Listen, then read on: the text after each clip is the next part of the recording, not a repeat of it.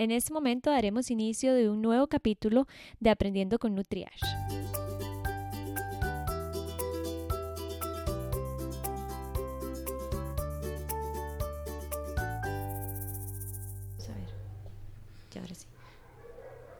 El síndrome de Down es una alteración genética causada por la presencia de un cromosoma extra en las células del bebé. Esto quiere decir que las personas con síndrome de Down tienen tres copias del cromosoma 21 y es por esta razón que también se le conoce como trisomía 21. Este síndrome es la principal causa de discapacidad intelectual congénita y es la alteración genética humana más común.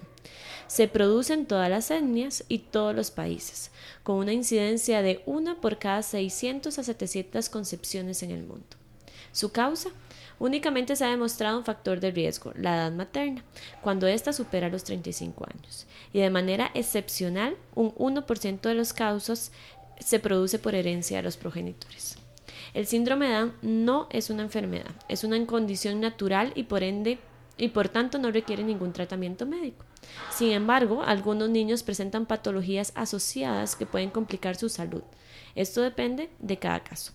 Pero ¿por qué grabo este podcast? Porque lastimosamente muchas personas con síndrome de Down sufren de discriminación y violaciones de sus derechos y debemos hacer un alto ya. Es por esta razón que el día de hoy tengo como invitada a doña Cristina Cedeño para que nos cuente un poco sobre los retos que ha tenido como madre de Antonia, una niña de 5 años con síndrome de Down. Así que muchas gracias, mm. doña Cristina, por estar acá.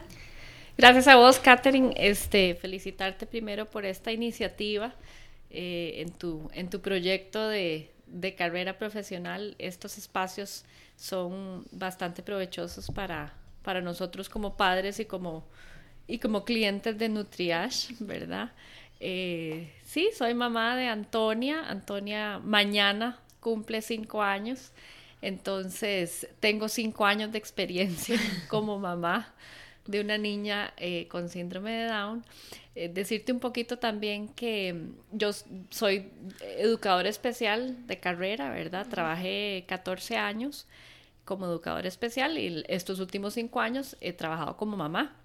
Eh, pero entonces sí tengo ahí un poquito de, de, tal vez de, de apoyo eh, teórico, ¿verdad? Pero no se puede comparar jamás allá estar ahí de mamá. Eh, entonces, para mí ha sido esencial quitarme el sombrero de, educadora y usar siempre el de mamá. Por supuesto que siempre se mezclan algunas cosas que uno dice, no, aquí yo tengo que hacer esto diferente porque yo sé que tal y tal. Este, y eso, bueno, como familia lo, lo hemos abordado, eh, yo creo que la, línea básica fue, tenemos una hija y esta hija es niña primero, después vendrá todo lo que vendrá con el asociado al síndrome, ¿verdad? Con Antonia sí tuvimos una, un problema de corazón, ella tuvo cirugía eh, de corazón a los seis meses, entonces bueno, eso, esos primeros seis meses fueron sí muy enfocados al cuidado médico, porque no se podía resfriar. Claro. Eh, la parte de la lactancia fue, fue bastante diferente, ¿verdad? Porque yo, ella no podía mamar directamente, eh, pero yo sí quería que ella eh, se alimentara con mi leche. Entonces, bueno, fue un esfuerzo y un sacrificio de todo. Del papá, el papá le daba la leche en el chupón en la madrugada mientras yo me sacaba la leche y bueno, todo ese tema. Este, pero bueno, eso pasó. Eh, Doña Cristina, como para empezar, ¿cuándo se dieron cuenta eh, que Anto tenía un síndrome de Ajá. Eh, bueno, yo, yo tenía 37 años cuando quedé embarazada, vivía en Estados Unidos, vivíamos en Estados Unidos en ese momento y allá, bueno, los protocolos eh, requerían que yo tuviera un ultrasonido se me olvida el nombre en este momento, pero es para ver el... el hay, hay, ciertas características en el, en el, en el embrión, en el feto ya, ¿verdad? Como la columna, la medición del, del cuello, perdón, eh, que da indicios de que haya un síndrome de Down. Y eso se hace en las primeras 12 semanas de embarazo. Pero yo, bueno, yo lo consulté con David, con mi esposo, y, y yo le dije, o sea, si, si va a tener síndrome de Down, yo no quiero pasar un embarazo sufriendo porque voy a, por, por todo, ¿verdad? por, por, todo lo que, que implica lo que implica, sí. Eh, y si tiene síndrome de Down, muy bien, y si no tiene, también. O sea, eso no iba a ser un cambio. Yo sé que en Estados Unidos las prácticas son muy diferentes y hay estados en los que hay eh, estadísticas de que han bajado muchísimo los nacimientos de niños con síndrome de Down porque el embarazo se termina después de ese de un diagnóstico de un ultrasonido eh, durante el embarazo. Entonces, firmamos todos los papeles de que no queríamos ese, ese, examen. ese examen. y continuamos. El, el, embarazo fue completamente normal. Nos mudamos de regreso a Costa Rica cuando yo me faltaban, bueno, tenía cinco meses de embarazo, creo. Y seis semanas antes de la fecha de nacimiento, eh, de hecho hoy hace diez, cinco años, eh, en una cita de control el, el, ginecólogo nos dijo, no me está gustando porque se detuvo el peso eh, y hizo un chequeo del, de los latidos del corazón y, y había bajado, entonces nos dijo Mm, mañana. Mañana, mañana, vengan mañana y, vemos a ver cómo, cómo sigue, ¿verdad? Me, me, preparó con una inyección para madurar pulmones. Pues fuimos a la cita el 2 de noviembre en la mañana y nos dijo, los quiero a las 2 de la tarde en el CIMA, esto ya no está bien, ya el, latido está muy bajo, etc. Y bueno, entonces de eran seis semanas antes, ¿verdad? No estábamos listos con nada, papás primerizos eh, y una situación que no se sabía. Eh, y bueno, nació, nació Antonia por cesárea a las 5 de la tarde. Eh, y en la noche me sacaron del, de la, obviamente tenía que ir en incubadora. me llevaron a la habitación y me quedé con mi hermano que estuvo ahí hasta que me dormí, yo creo. y mi esposo nada que aparecía. Y cuando ya apareció a las 11 de la noche o 12, que yo estaba medio, medio entre dormida y con, con anestesias y cosas, medicamentos, y entonces me dijo, es que el doctor dijo que, que, él cree que Antonia va a ser una niña especial. Y entonces yo con mi conocimiento de educadora, yo dije, bueno, sí, los niños prematuros tiende a haber muchas cosas que pueden suceder. Y yo dije, bueno, sí, algo, algo tendrá, pero ahí, ahí lo hacemos. Y dice, no, es que dijo que él cree que tiene síndrome de Down. Y entonces yo le dije, ¿en serio? Pero ay, a mí no me pareció, porque yo medio la vi cuando nació, ¿verdad? Bueno, para no hacer más larga la historia, pues sí, confirmaron ahí a los, al día siguiente o a los dos días, vino el genetista eh, y confirmó el, el, el diagnóstico. Eh, y bueno, Luego vino de nuevo la parte médica de dos semanas que estuvo en incubadora en el hospital. Claro, porque era una niña prematura. Porque era prematura, pero gracias a Dios lo único que necesitaba era este mejorar el peso. Cuando ya tuvo el peso para salir, de ahí salió y ya salimos con Antonio. Eh, pero sí sabíamos que desde el día uno había que trabajar muchísimo en todas las áreas, en todas las terapias. Tuvimos la suerte, tal vez suerte o no sé cómo llamarlo, de dar con, eh, hasta la fecha, yo digo que con las mejores especialistas en el área, ¿verdad? En todas las áreas.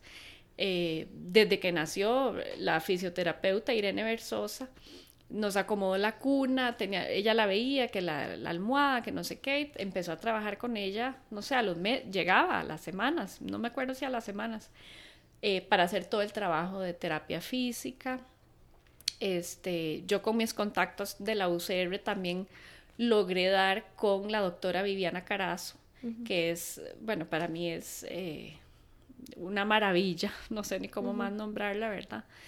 Eh, que ha ayudado muchísimo en la parte cognitiva. Ella es, digamos, la, la parte pedagógica de Antonia desde que tiene, no sé, año y ocho meses o dos años. Y así hemos ido, hemos ido trabajando, ¿verdad? Esa parte de prepararla a ella para, para desarrollar su potencial, porque hay un potencial. y ese es, el, y ese es el, el, el, problema, que la gente o, el, o, el, estereotipo es, bueno, síndrome de Down, eh, tienen un eh, retraso, como le llamaban, ¿verdad? Cognitivo.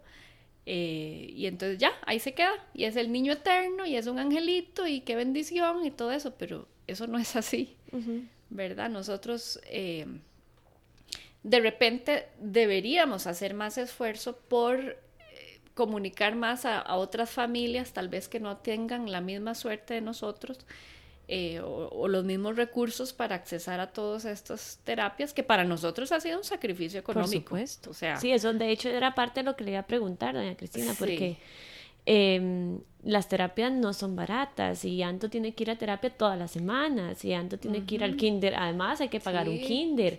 o sea, hay que hacer toda una parte económica que lastimosamente no todo el mundo puede y yo no sé cómo trabaja. La verdad, me considero ignorante.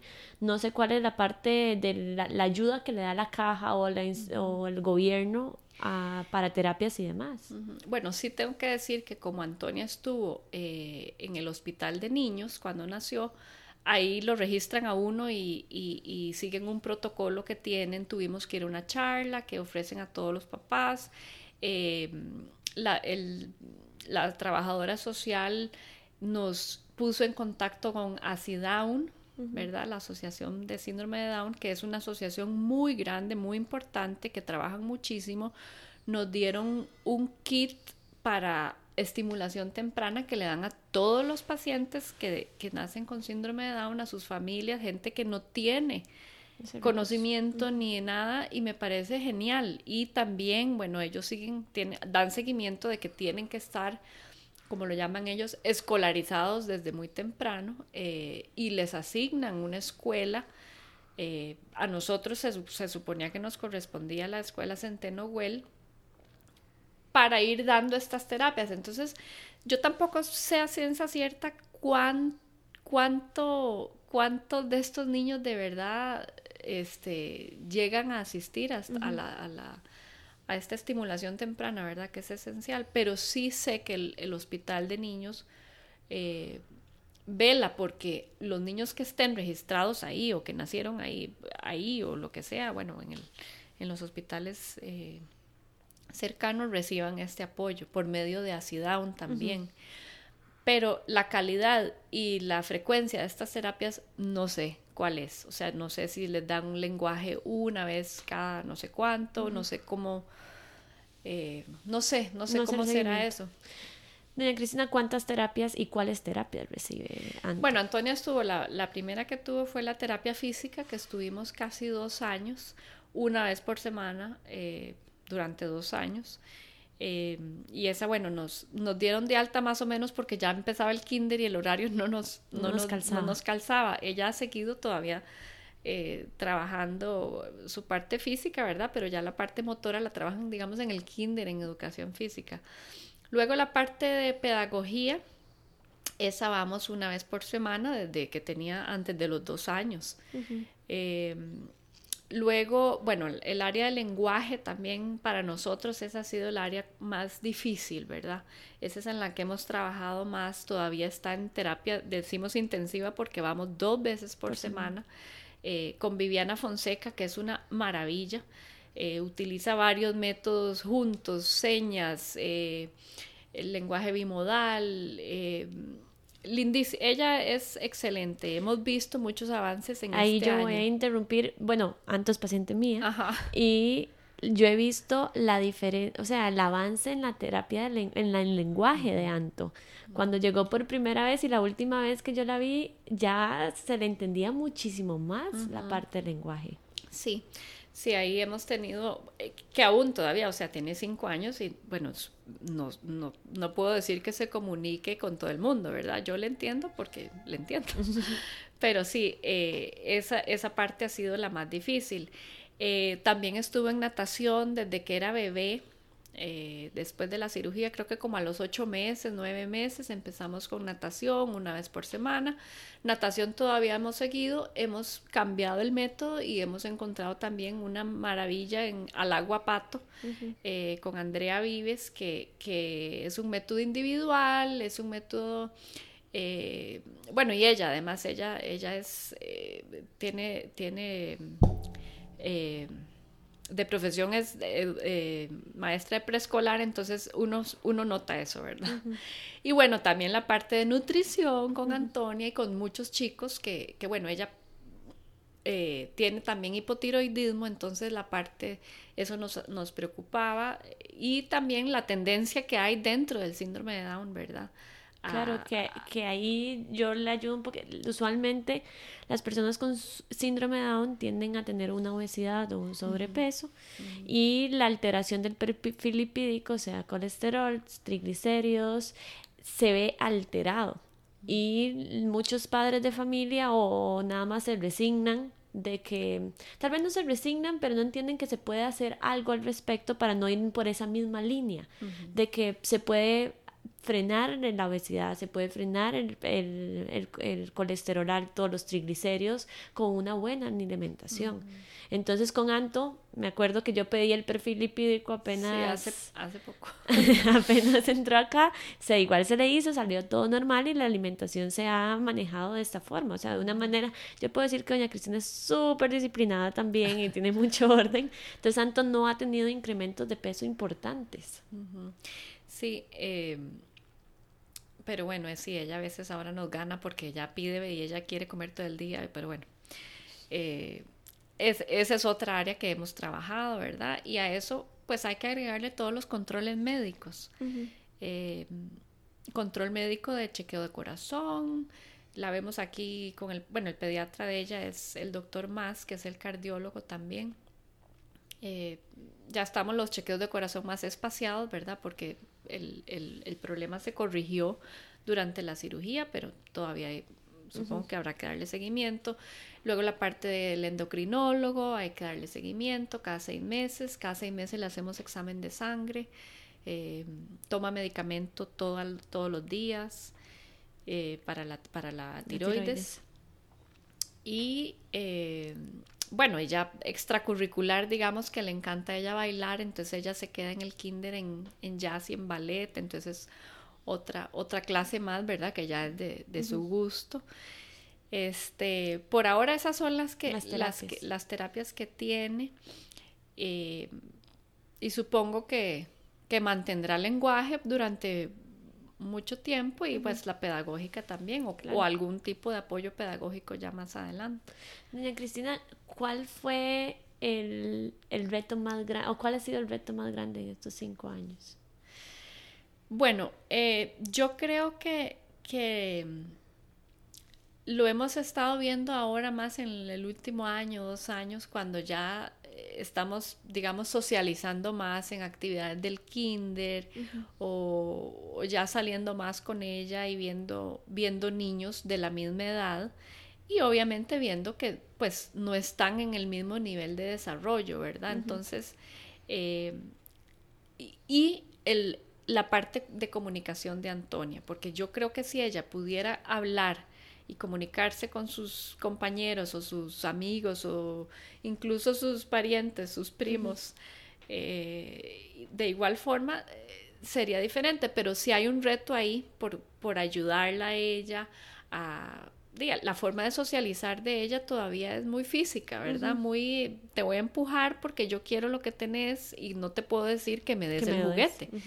Eh, o te voy a jalar para acá porque yo quiero que vengas y nos pongamos aquí y juguemos. Entonces hay que, hay que, hay que estar pendiente porque de, la parte física es muy fuerte, entonces ella empuja a la prima y entonces la prima sale volando porque, de, porque sí. Entonces, eh, para mí eso ha sido el, está siendo el mayor reto. Eh, yo creo que no, o sea, no, no siento, bueno, la parte médica, pues sí, cuando tuvimos que ir a hacer la cirugía, pues sí, eso fue un reto, pero, pero era una, o sea, yo sabía que se iba a arreglar y se arregló. Eh, la parte social, y yo sé que vienen muchos años más difíciles, ¿verdad? Porque lamentablemente para, para nosotros vemos a alguien con el pelo azul y ya es diferente, entonces nos llama la atención y ¿qué es esto con el pelo azul? Entonces vemos una niña con los ojos más achinados o la boquilla que abierta y que se le sale la lengua o lo que entonces eso es diferente o, que no habla y que hace unos sonidos de comunicarse entonces eso es diferente entonces eso me da miedo entonces no sé qué es entonces mejor de lejos entonces ahí viene la discriminación verdad y y, eso yo sé que pues hay que trabajar primero con ella para prepararla, y prepararla, exacto, y su autoestima, que yo sé que por más que uno le vaya a decir, yo sé que va a ser difícil para todos, ¿verdad? Eh, pero, pero bueno, de, ahí está, ahí está eso. ¿Cómo eligieron el kinder de antes?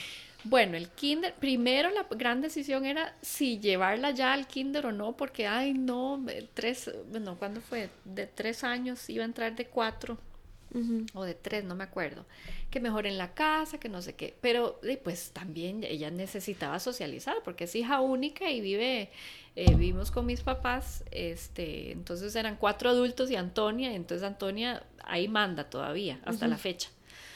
Eh, entonces, bueno, fuimos a ver todos los kinders. Primero, bueno, los que quedaran cerca, ¿verdad? Nosotros vivimos en, en Curridabat, entonces fuimos a todos eh, y encontramos uno en Sabanilla que nos gustaba mucho, que era como muy, tal vez menos académico que todos los que habíamos visto, que mucha área verde, que mucho de la ecología, que muchos jugaban y dijimos, de sí, la verdad es que no queremos que vaya un kinder a sentarse a que le digan ABC queremos que todavía siga jugando porque es niña.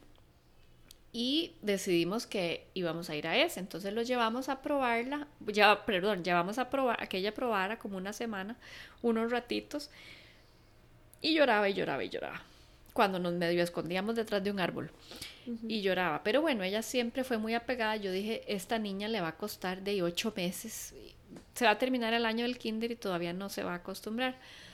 Pero luego un día yo dije, ay no, es demasiado lejos y hay algo que yo siento que no me gusta, no me gusta en esa semana de prueba y le dije a David, me vas a matar, pero creo que vamos a volver a empezar a buscar kinder. Ok, busquemos ya, mañana, ¿verdad? Eh, ya. Entonces volvimos a buscar y volvimos a ir al primero que habíamos ido, cuando habíamos iniciado, que queda a la vuelta de la casa. Y ahí yo había sentido un ambiente tan familiar tan, este, era pequeño, era relajado y, y sí, yo creo que vimos tres más y, ya no, no, teníamos, no teníamos duda. Después, ya estando ahí, fue que confirmamos que, para empezar, la directora, eh, Paola Céspedes, es en, en, Montessori Land. Ella es una gran defensora de la inclusión. Eh, las maestras, bueno, amorosísimas todas, y eh, Antonia de, lloró el primer día, el segundo, y ya, después ya, y ella no hay día que no diga en la mañanita que ya sea, o sea, el sábado y domingo ella pregunta por su teacher, no, y no porque es sábado y domingo. Entonces ella está feliz, eh, nosotros felices, yo todo lo, cada vez que puedo le pido a la directora que cuando va a abrir primer grado para que... Para seguir. Eh, pero ha sido una gran experiencia, claro, hay retos y yo, y yo sé que, que, las maestras han tenido sus retos, ¿verdad? Con algunas conductas de Antonia y de todos los niños. Sí, es que es de todos los niños. De todos los niños.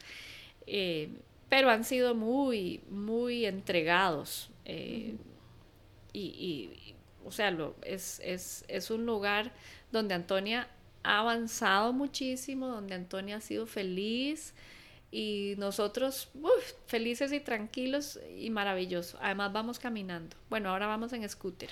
Ah, en scooter. sí. qué lindo. Sí.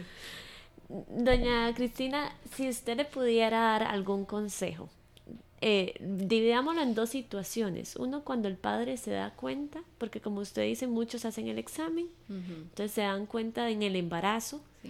¿Qué podría decirle a esos padres? Y le, y le voy a explicar por qué la pregunta, porque leyendo, igual yo siempre me he informado mucho sobre ciertas discapacidades que yo puedo ver en consulta. Y me acuerdo que leí en algún momento, como usted dijo ahora, que muchos padres que se enteraban abortaban o le daban un alto al embarazo. Y eso me llenó con mucha tristeza porque al final de cuentas es un niño y es igual un hijo y es lo mismo. Em, entonces, ¿qué le podría decir a esos padres? Uno, bueno, en Costa Rica no es permitido, pero a que no tomen esa decisión o dos, para que se llenen de esperanza y que no tengan miedo. Eh, bueno, yo creo que la parte del miedo ahí está, pero se puede manejar, pero sí, o sea, yo tengo una hija y eso es, eso es el, la base de todo, o sea, esa es mi hija y es una niña y va a ir creciendo y me va a ir dando alegrías y me va a ir dando eh, sustos y enojos y eso es lo, bueno, solo tengo esa, pero yo sé que eso pasa con cualquier otro niño, ¿verdad? Eh, todo lo demás se va resolviendo en el momento, se va atendiendo en el momento. Yo sé que es, digamos, durante el embarazo, eh, y aun cuando, bueno, cuando nace ya como que no hay tiempo, pero, pero yo sé que uno tiene que hacer de un su pequeño duelo, ¿verdad? Porque uno estaba esperando cierta imagen de un bebé Gerber, eh, bello, lindísimo, súper, que iba a ser astronauta o que iba a ser médico. Y Antonia va a hacer lo que, lo que, lo que ella quiera también, ¿verdad? Y al final todos los niños harán lo que quieran. Pero si es una, una pequeña pérdida de esa imagen que uno tenía, ¿verdad? Eh, y de que, ah, no, ahora tenemos otra realidad, pero, y hay que hacer esto, pero uno lo hace con el mismo eh, o sea, con, con, la misma entrega, amor. Con la misma entrega y amor. Y, este, yo no voy a decir, ay, si es una bendición, son unos angelitos. A mí eso es de las pocas cosas que me molestan. O cuando, me, llaman me niños especiales. Niño, o un niño, ay, va a tener un niño para siempre. ¿De cómo? Dice, ya tiene cinco años y ya, ya no es la de dos años, ya ahora ya es otra cosa y ahí va creciendo y ahí va con su edad cronológica como cualquier otro. Pero eso depende de la crianza y del enfoque que uno le dé, ¿verdad? Yo sé que hace tres décadas de sí eran niños eternos, entonces uno ahora ve tal vez un, señor de 40 años con síndrome de Down que es de que le gusta el chavo del 8 todavía, cosas así, ¿verdad? Este, pero eh, sí creo que, que de que hay que pensar primero en que uno va a ser mamá y uno va a ser papá y uno va a tener un hijo y, y lo que venga y como venga, así lo va uno a disfrutar o, o, así lo va a sufrir igual que con cualquier otro niño. O sea, es, es, es, es, es raro, pero, pero Doña Cristina le ayudó algo tener, obviamente yo sé que sí le pudo haber ayudado, pero la parte de educación especial, cuando usted trabajaba y veía niños o eran sus alumnos, niños con síndrome de Down, ¿usted siente que eso le ha ayudado mucho? Bueno, yo no, muy poco trabajé con niños con síndrome de Down, yo trabajaba más con niños con problemas de aprendizaje, con niños con autismo. Eh, creo que, que me hizo, o sea, no me, no me, no me dio una gran crisis depresiva de cuando supe. Yo he sabido de otras mamás con niños con síndrome en mi misma situación, que no son educadoras, que lloraron no sé cuántas semanas, y, pero de, yo, para mí no, yo no sé si fue eso o qué. Eh, una de las cosas que sí, que sí sé que me, que me ayudan es, por ejemplo, tal vez no es por ser educadora, pero, pero muchos otros papás deberían informarse, por ejemplo, de cosas como la ley, la ley 7600, ¿verdad? Para personas con discapacidad. Y esa parte me va a ayudar, yo sé que me va a ayudar ahora que va a venir el, tema de la escuela, principalmente porque de la ley lo dice, o sea, el Estado tiene que, que aplica para escuelas públicas y privadas. Y eso la gente no, o no lo sabe, o nadie, tampoco nadie se quiere ir a pelear a la escuela eh, San Miguelito y decir, vea, la ley dice que usted tiene que aceptar a este niño y además si usted dice que necesita un profesor sombra, usted me lo tiene que pagar. Nadie hace eso. Entonces la gente como que huye y, ay, no, aquí no, porque aquí no me lo aceptan, aquí no. Entonces esa parte todavía no he llegado ahí y no le tengo un poco de pereza porque yo sé que va a ser como conflictiva, tal vez. Esperaría encontrar el lugar donde, donde, no, donde no sea conflicto, como que abran primaria ya en, en Montessori. Sí. Este, pero sí, esa parte de educación yo creo que ha sido un poquito diferente. Pero al final, o sea, también, yo no les voy a mentir. A mí hay veces, o sea, que se me rompe el corazón y yo, o sea, no, no es como que me eche a llorar ni nada, pero a mí se me rompe el corazón ver a Antonia el esfuerzo que hace eh, por hablar y comunicarse y, ella va a clases y todo y aún así cuando uno la ve interactuando con otros niños de, no, no se le hace fácil. Claro. Entonces eso dice, hay cosas que uno dice, ay, qué sufrimiento. O hay, hay veces que uno dice, bueno, ¿y, si no tuviera haciéndome... Bueno, sí, si no tuviera, pero, pero de, tiene y ahí está. Y, es niña eh, eh, de, de, de, de, de, principio, de, de, de como uno lo vea ¿verdad? Es, es una niña y ahí va creciendo. Ya el, el síndrome de Down es agregado y todos tenemos cosas agregadas. Exacto. Ahí van, sí. Doña Cristina, ¿hay algún grupo de apoyo con personas con síndrome de Down que usted asista o en realidad siente que no le ha hecho falta? De padres, digamos. Eh, bueno, Down es una asociación muy grande. Yo no sé si ellos tienen Los eh, grupos de grupos de apoyo. Eh, sé de otras asociaciones como Yo Puedo y Vos que ya trabajan más a nivel laboral para la inserción laboral, eh, muy exitosos. Yo decidí que no quería precisamente esos grupos de apoyo y eso porque también eh, para mí es como un arma de doble filo, para mí es como separarme de la normalidad, ¿verdad? De, de, de un niño y, ay, sí, démosle más vuelta al síndrome de Down y quedémonos aquí sufriendo y somos padres de niños con síndrome de Down y etcétera. Eh, yo decidí que, que eso yo no lo quería, yo quería de, lo mío y ahí voy, ahí voy. De repente, si hace falta a veces conversar con alguna, con alguna mamá que, que tenga cosas similares o así. Tengo varias conocidas. Claro, por los horarios de todas es muy difícil vernos. Claro, hay un montón de Eh, terapias. y entonces, sí, no, pero no, no hemos tenido La necesidad no la está. necesidad, no, no, es, no, no ha estado. En, en el kinder, Anto es la, la única niña con síndrome de Down o hay... Sí. Sí, Sí, sí hay, la- con síndrome de Down sí es la única. Y eh, según entiendo es la primera niña que han recibido con síndrome de Down. O sea, no es que, eh, no sé si es que no han tenido otras, otras que quisieron estar, pero sí, sí, sí es la primera que, que estuvo.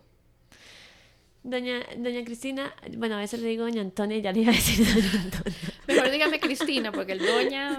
Cristina, el, no sé, el, ¿han sufrido de alguna discriminación? Em, tal vez, yo entiendo que a veces los niños, uno, los niños son muy crueles, sea lo que sea, sea que el niño tenga síndrome, no, los niños son crueles y uno lo ve muchísimo con el bullying eh, a nivel escolar. Entonces, tal vez no tanto en niños, porque eso pasa en cualquier situación, pero con algún adulto han tenido, por, y uno sabe que es por falta de información y por ignorancia y demás, pero ustedes han sentido alguna discriminación en algún momento. No, de entrada le digo que no. Eh, hemos topado con, con eh, adultos, eh, bueno, que jamás, jamás nos han demostrado nada discriminatorio. Hemos tenido situaciones en las que por esa falta de información, tal vez y por presión de, no sé, algunos... eh, algunas conductas, digamos, de Antonia, de eso que le contaba de empujar o así, como que ya alzaron la luz roja, entonces, pero eso pudo haber sido con cualquier otro niño que no tuviera síndrome de Down, ¿verdad? Exacto. Entonces, eh, no, no puedo decir que haya sido un hecho discriminatorio. Eh, más bien de uno va, sale con ella, es de comandar con, no sé, con Miss Costa Rica, ¿verdad? Porque todo el mundo lo quiere saludar. Ay, qué linda, ay, qué, ay, bendiciones, ay, mira, ay, ay, pero qué guapa.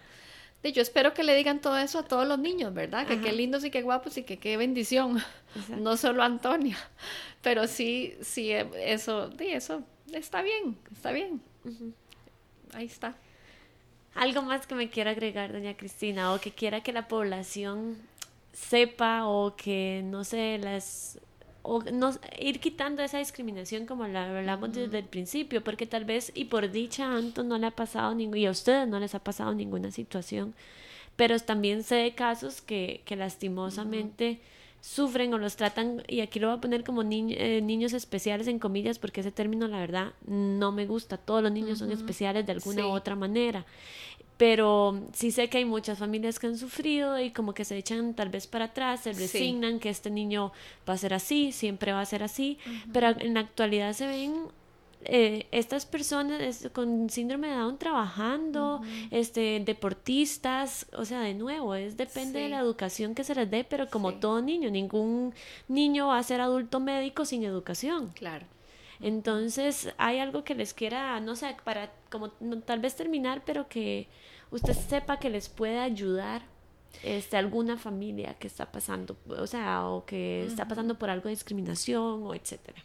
Sí, bueno, como eso que hablábamos de la preparación, ¿verdad? Yo creo que eh, darles todo lo que podamos a, nuestro alcance, ¿verdad? Eh, y, y empieza en el trato, no solo en una terapia, sino que en el trato. Si yo trato a Antonia como una niña que se va a quedar siempre sentada en un sillón, pues eso es lo que haré, eso es lo que hará ella o a cualquier otro niño. Eh, pero sí, en la mentalidad de que, de que, de que pueden aprender, de que no sé si, si van a ser, no, no, no sé si van a ser abogados o qué, pero lo que quieran aprender y se lo proponen con tiempo y con, con diferentes eh, formas de, de, aprendizaje. de, apoyos, etcétera, que deben ser eh, las escuelas los deben proveer, ¿verdad? Eh, es, es, o sea, es una vida, es una vida que va a ser funcional, Y, normal, ¿verdad? Ahora hay mucho, bueno, no sé si aquí, creo que todavía no, pero en Estados Unidos hay, hay apartamentos tal vez con algún tipo de asistencia para adultos con síndrome de Down que puedan ser independientes. O sea, eso es lo que uno espera, la independencia. Yo no espero que Antonia viva conmigo cuando ya tenga edad de, de, sí, de irse. Que tenga su trabajo, que tenga su apartamento, que pueda hacer las cosas eh, como un adulto, ¿verdad? Eh, yo creo que, que, cuesta pensarlo así porque por todo el estereotipo que hemos tenido de que, de que, de que no, no aprenden, de que no pueden eh, vivir una vida de adulto Normal. Sí, normal. Yo creo que eso es parte, otra vez, la parte de educación, la falta de educación que se ha tenido, pero antes como que se resignaba la parte, hasta la parte médica, yo creo que se resignaba un poco y ahora con muchos estudios o con la experiencia de ver realmente eh, la efectividad en una terapia, los va a ser completamente funcionales. Sí, este, todo ha cambiado mucho, ¿verdad? La parte médica, pues el, el la expectativa de vida ha aumentado muchísimo. Y, ya eso nos dice que hay muchas otras cosas en las que podemos ir trabajando para que tengan una vida plena y, normal como la mía y, la tuya, ¿verdad? Esa es, esa es la idea y ese es el, propósito. Eh, y sí, las, las familias que tenemos un niño con algún, algún tipo de, de situación distinta, pues es un esfuerzo, yo entiendo que es un esfuerzo mayor, yo entiendo que hay sacrificios más que hacer, yo entiendo tal vez que haya momentos como de más eh, sufrimiento o angustia de lo desconocido, ¿verdad? De qué, va a pasar o, o, si lo va a lograr o no lo va a lograr, pero igual que todos, de los momentos felices, cuando camina fue un momento feliz, cuando cuando ya come sola, cuando uno va viendo avances, cuando dice quiere cocinar, porque le encanta cocinar con Catherine. Entonces que quiere hacer un cookie, entonces todas las tardes hay que hacer un cookie, entonces se pone delantal y todo. O sea, hay, hay, de todo, ¿verdad? Hay de todo. ¿Han te dicho en algún momento qué quiere ser cuando sea grande? ¿O le has preguntado y... No, no, no, pero ella, ella le encanta cocinar, ella le encanta cocinar. Ser un excelente chef. Sí, podría ser, porque le, le gusta mucho y lo heredaría también de la abuela, que es una excelente cocinera. Sí. Entonces, bueno, ahí tenemos eso. Bueno, doña, eh, bueno, Cristina, muchísimas gracias, de verdad. Yo espero que este espacio, estos 40 minutos que estuvimos aquí grabando, este, le ayuden a muchas familias a que vean que tienen un hijo y este hijo es funcional y que no hay que tratarlo ni la familia ni las otras personas de manera diferente. Por supuesto que tal vez en algún momento ocupan una ayuda distinta, pero eso es muy diferente a creer los niños diferentes, especiales. La campaña nos, la campaña que se hace en marzo, el 21 de marzo, de la parte de todos somos iguales, este, la llamamos diferentes pero iguales a mí en lo personal me gusta para que veamos que somos iguales y que no por ser o tener una alteración o un autismo o un síndrome de Down o cualquier tipo de discapacidad no, no hay que tratarlos diferentes. Sí, falta mucho, ¿verdad? Pero de por algo hay que empezar. Por algo hay que empezar.